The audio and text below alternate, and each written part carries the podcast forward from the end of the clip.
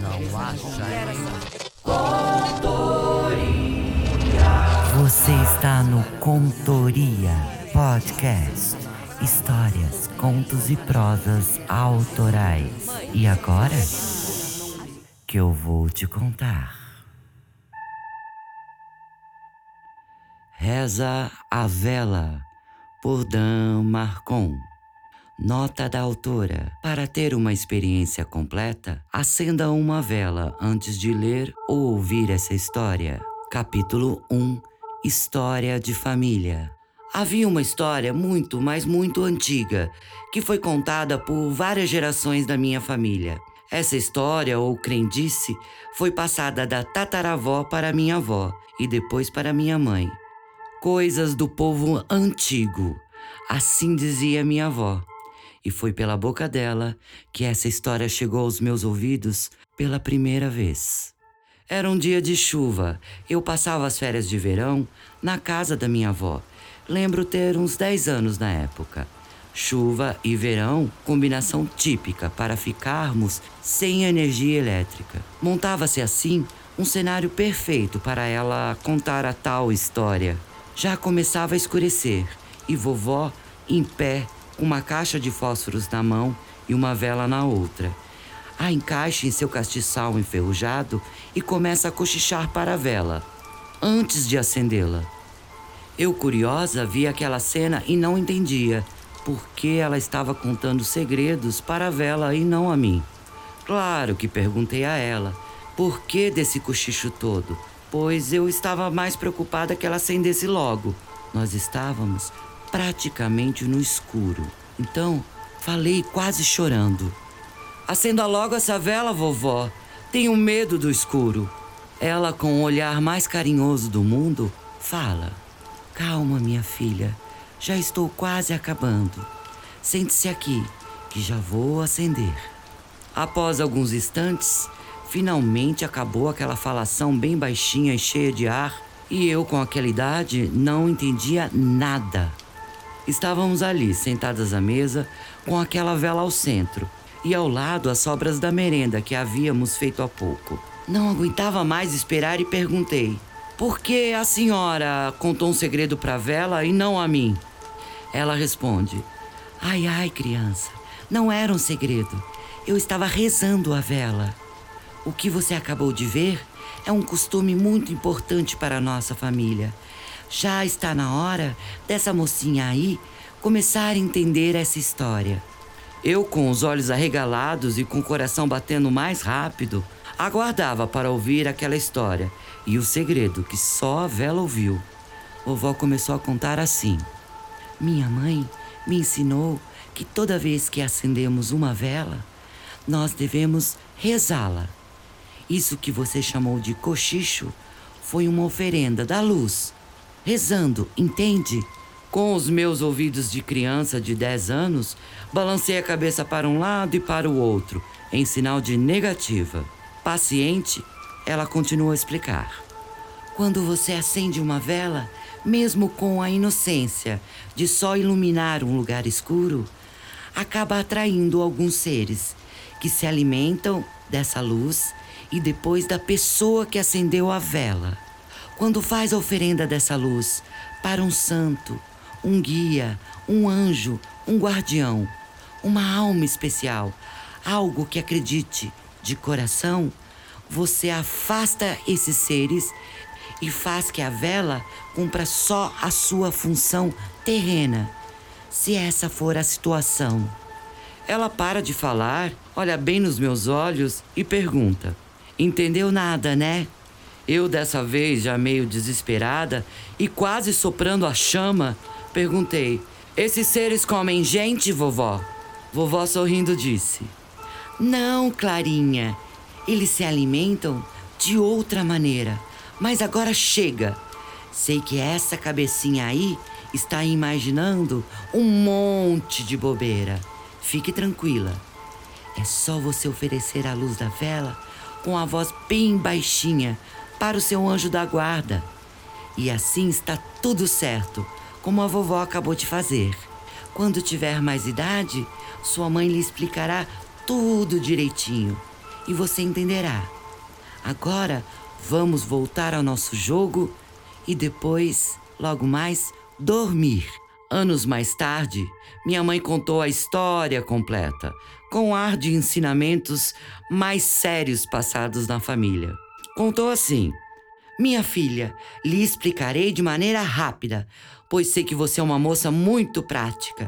Existem seres que não mais possuem corpos terrenos e que precisam se alimentar. Esses seres se alimentam da nossa energia, certo? Para cada ação humana é gerada uma energia específica que alimenta e vicia esses seres. Eles acabam sugando e prejudicando profundamente o nosso corpo, mente e alma. Nessa condição, isso se repete para qualquer ação humana, até um simples banho de sol. A luz da vela funciona como um farol para esses seres e é através dela que eles conseguem nos enxergar. Por isso, oferecemos aos nossos guardiões, para impedir que tais criaturas nos percebam ou enxerguem.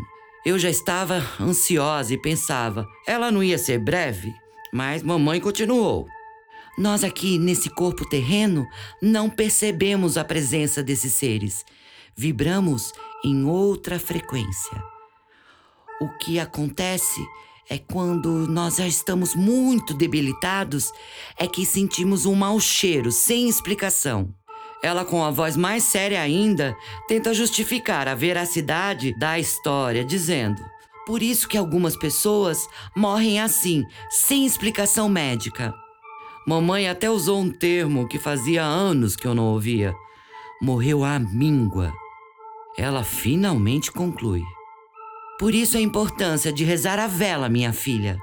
Sem querer perder o respeito para com a minha mãe e muito menos a cultura de um povo. Apenas sorri e acenei com a cabeça. Logo eu, formada, professora graduada, sabia, é claro, que qualquer ser existente precisa se alimentar, sendo ele de qualquer espécie. Fato. Outro fato é que qualquer ser quer existir e fará o possível para manter a sua existência e a dos seus. Mas acreditar em criaturas atraídas por luz de uma vela, vibrações, guardiões, santos, etc., era demais para mim. Uma mulher da lógica. Nós nos despedimos naquele dia. Com afeto, agradeci o conselho, de forma respeitosa. Disse que ligaria assim que chegasse na nova cidade, casa e trabalho. Olhei minha mãe nos olhos e recebi um longo beijo na testa.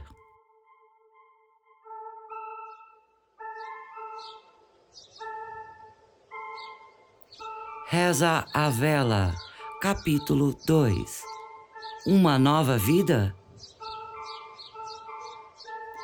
Já havia passado um mês desde a minha chegada cidade minúscula, quase um vilarejo, mas com uma população jovem que precisava e muito de uma professora.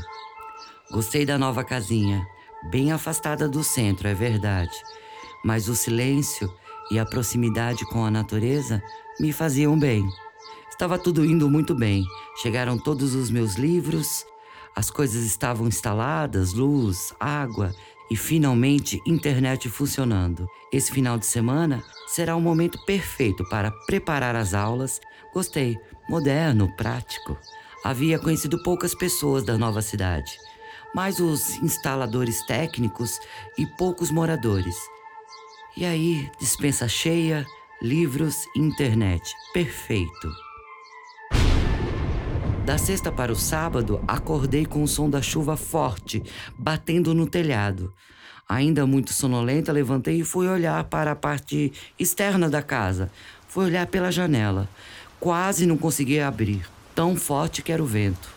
Tentei acender a luz da sala, mas percebi, claro, sem energia elétrica.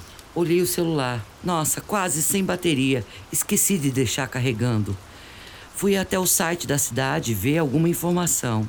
Achei o site da prefeitura. Estava escrito assim: Devido à grande tempestade, o fornecimento de energia elétrica foi interrompido indefinidamente.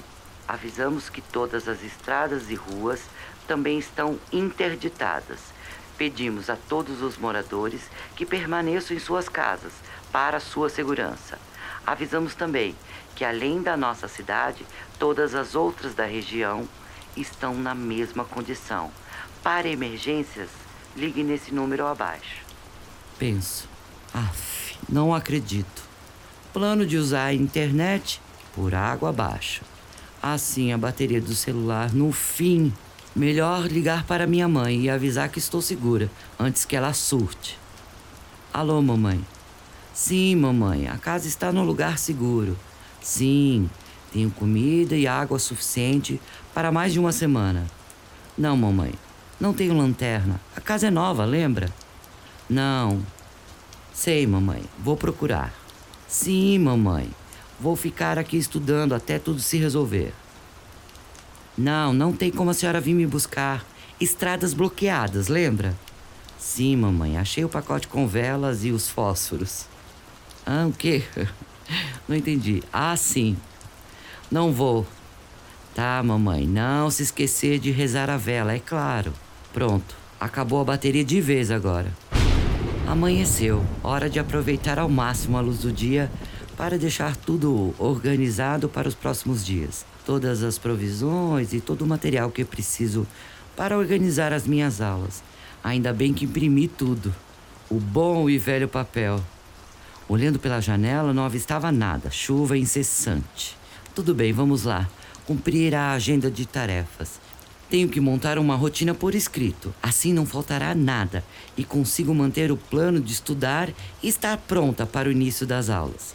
Vamos lá. 1. Um, acordar com a primeira luz do dia. Assim aproveito ao máximo para ler e escrever.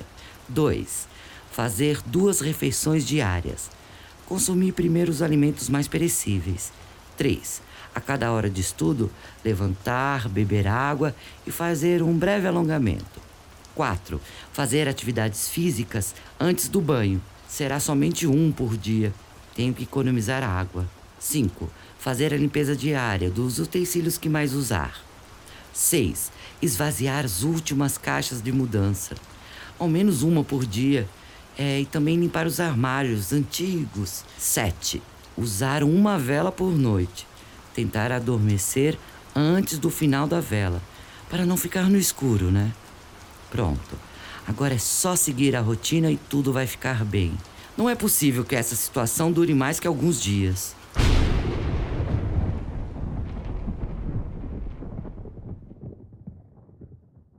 Capítulo 3 Uma explicação lógica para tudo. Primeiro dia passou rápido. Coloquei em prática todos os itens da rotina que programei. Já começa a escurecer aqui no primeiro dia. Tomei meu banho e jantei. Resta acender a primeira vela e fazer uma leitura relaxante para pegar no sono logo. Amanhã, acordar ao raiar do dia. Ao acender a vela, é claro que lembrei da minha avó e da minha mãe, duas mulheres sábias, mas ainda mantinham a inocência de algumas tradições. Apenas sorri e peguei meu livro relaxante. Adormeci rapidamente. Ao acordar no segundo dia, não acordei bem disposta. Fiquei com a sensação que sonhei a noite inteira. Não consigo lembrar de nada, mas tentei manter a minha rotina. Ainda chovia muito. Na janela, ninguém, nada. Só a natureza, árvores e plantas encharcadas. Fiz a primeira refeição do dia e achei engraçado. Acabei de comer e ainda estava com muita fome. Tudo bem, deve ser o cansaço. Vamos lá voltar os alunos agora. Ao entardecer, abri a caixa de mudança do dia. Dessa vez, coisas delicadas, pequenos enfeites que trouxeram muitas lembranças. Senti saudades. Acendi a segunda vela do cronograma e peguei meu livro relaxante. Não conseguia me concentrar. Demorei um pouco mais a dormir. Deve ter sido a lembrança dos enfeites que mexeram com a minha cabeça. No terceiro dia, acabei acordando mais tarde do que eu queria. A forte neblina que cobria o dia devia ter enganado o meu relógio biológico, é claro. Estranho. Quanto mais eu durmo, mais fico cansada. Hoje vou começar a rotina pela caixa de mudança do dia. Distrair a cabeça com coisas práticas sempre ajuda. Mais tarde volto aos estudos. Vamos lá. Isso, a caixa da cozinha. Estava na hora de organizar melhor, já que estava usando a cozinha diariamente. Olho embaixo da pia e vejo um gabinete. Parece um bom lugar para guardar as panelas maiores. Comecei a limpá-lo e achei uma caixa de sapatos masculinos. Abri. Dentro havia três maços de cigarros fechados e um isqueiro desses comuns. Ótimo, um isqueiro, funcionando. Vou economizar os fósforos. Acabei a arrumação, voltei aos estudos. Agora vou ler um pouquinho sobre o perfil de cada aluno. Sala por sala, aluno por aluno. Aí, um tempo depois, me peguei cochilando em cima da mesa. Já estava quase escurecendo. Vou lá correr, fazer os exercícios, tomar banho. Ah, não, só tomar banho mesmo. Muito cansada. Vela acesa, livro na mão e nada de dormir. Penso, uma taça de vinho vai me relaxar. Isso! Porque ainda estou com fome. Será que a solidão abre o apetite? Pronto, me fartei. Agora vou dormir. Quarto dia. Acordei antes do amanhecer. Vi o dia clareando. Isso já me deixou com menos remorso pela farra de ontem à noite. Uma garrafa de vinho inteira e acabei com todo o queijo e pão da casa. Vou logo começar a rotina de estudos, sala por sala, aluno por aluno. Vamos lá, ler o perfil dos alunos mais novos. Aí, durante a leitura, por um instante, olho para o espelho que está na frente, do outro lado da sala. Eu estou dando risada e falando em voz alta. Esse é burro mesmo, hein? Paro de ler o perfil daquela criança com a sensação de não ter sido eu mesma por uma fração de segundo. Fecho as anotações e falo novamente em voz alta: Que horror! Tudo bem.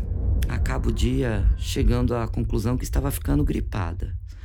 Era isso, o cansaço eterno, agora dores no corpo e também essa febre. Só pode ser. O que eu não entendo é essa fome infinita. Tentei acender a vela do dia com os fósforos, não consegui. Parecia estarem molhados, não sei como. Lembrei do isqueiro da caixa de sapatos e fui lá na cozinha pegar. Pronto, vela acesa. Olhei para os cigarros e fiquei curiosa em fumar.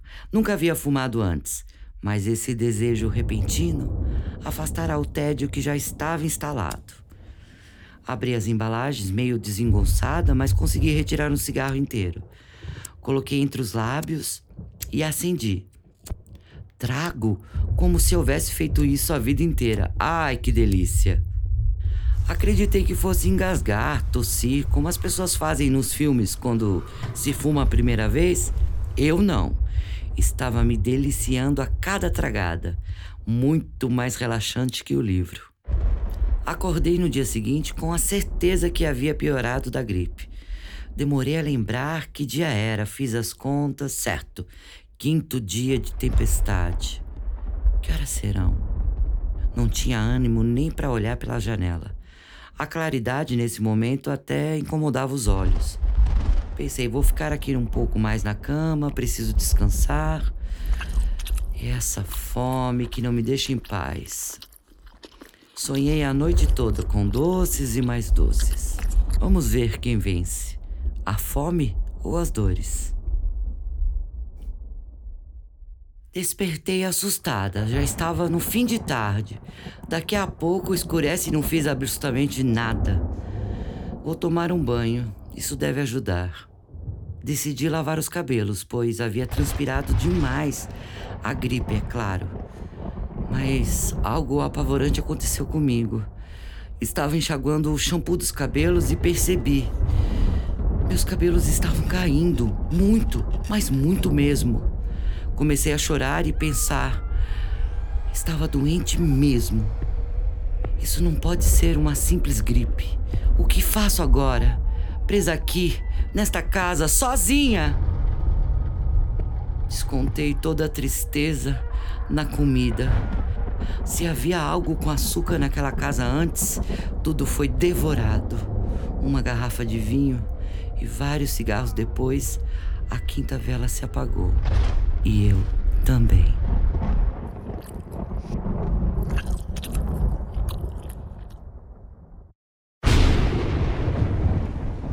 Novamente fui acordada pela chuva, o som forte batendo no telhado. Agora que eu não saio daqui mesmo. Tentei levantar da cama. Na quinta vez consigo. Percebo que não consigo mover o meu braço esquerdo. É como se ele não estivesse mais lá. Vejo, toco com a mão direita, mas não sinto nada. Começo a chorar e, com os olhos cheios de lágrimas, olho para o meu travesseiro. Não, um desastre!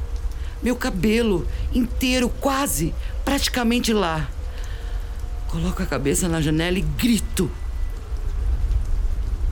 Ninguém, só a tempestade, que estava cada vez pior. Não consegui ver nada, nem a casinha que ficava no alto da colina. Ainda aos prantos, tento planejar algo para me tirar daquele lugar. Descobri o que estava acontecendo comigo. Pensava, pensava, tão estudiosa, tão dedicada às ciências exatas. Sempre e sempre tinha uma explicação lógica para tudo. Será a água que está contaminada? Só pode ser. Deve ser um grau altíssimo de contaminação, pois foram apenas alguns dias para começar os primeiros sintomas. Exatos seis dias. Mas eu estou na casa há um mês. Por que só agora? E por que um corpo tão debilitado sente tanta fome? Eu não entendo. Ao final do dia, não chego a nenhuma conclusão lógica.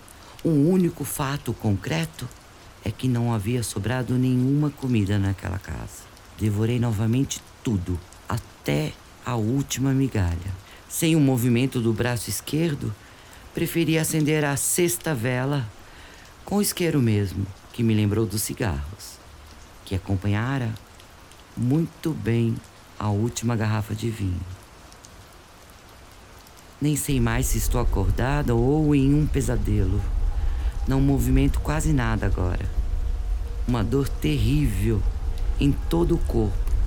A fome sem comida virou uma dor de estômago que nunca havia imaginado. Chorei, chorei e desmaiei de tristeza. Despertei no escuro e juntei as forças que me restavam. Acendi a sétima e última vela dessa história. E para piorar, esse cheiro horrível. Da onde está vindo? Será que sou eu? Ah, não. Que desespero. Que saudades da minha vovó, da minha mãe. Naquele momento, desejava muito que elas estivessem lá comigo. Agora, só restava aquele corpo inerte e aquele cheiro horrível e a última vela.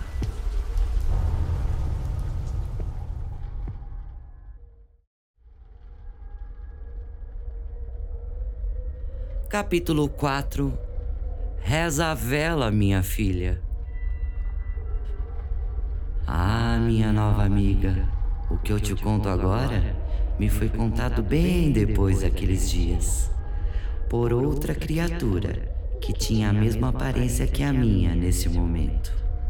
Meu corpo terreno foi encontrado sete dias depois que a grande tempestade cessou. Foram lá resgatar a pobre professora que acabara de chegar e encontraram algo indescritível. Todos ficaram incrédulos. O único relato daqueles dias foi o da senhora que morava no topo da colina. Ela jurava ter visto mais duas pessoas no quintal da casa da professora, antes do dia da neblina. Jurava que havia visto, apesar da chuva incessante. Nunca conseguiu ver os rostos de nenhum dos dois. Descrevia o casal como um homem alto, com as costas curvadas e que do seu corpo saía uma fumaça estranha. E também uma mulher muito gorda, mas sem o braço esquerdo. Ninguém deu atenção para as palavras daquela velha senhora, taxada de maluca, pois via coisas demais. As minhas sábias, avó e mãe, tiveram que fazer o velório e o enterro de caixão fechado, devido à gravidade das deformidades do meu corpo antigo. Eu, na minha arrogância, esqueci de ouvi-las e estou aqui agora. apesar de tudo que me foi ensinado por elas, seguiam a riscas dos acontecidos, havia algumas informações que não eram do conhecimento delas.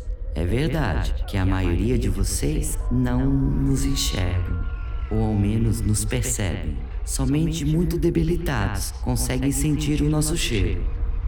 Mas descobri ao longo do tempo nessa forma que alguns de vocês conseguem nos ver e escutar. Não que isso seja um benefício para vocês. Para nós, sim, é claro. É muito bom ter um ouvido amigo depois de tantas décadas de silêncio e solidão. Aliás, eu nem fiz as honras ainda. Sei que me ouve muito bem, consigo ver nas suas expressões. Então seja muito bem-vinda ao Hospital Psiquiátrico Professora Clara. Sim, é em minha homenagem. Agora vou fazer a última pergunta e deixar você dormir, minha ouvinte amiga. Retomamos amanhã. Tenho muitas histórias para te contar ainda, mas hoje vou deixar você dormir um pouco. Vamos lá. Com essa última questão resolvida, saberei se vou ter companhia ou não nessa noite. Essa vela aí, essa mesmo que você olhou agora. Você rezou a vela?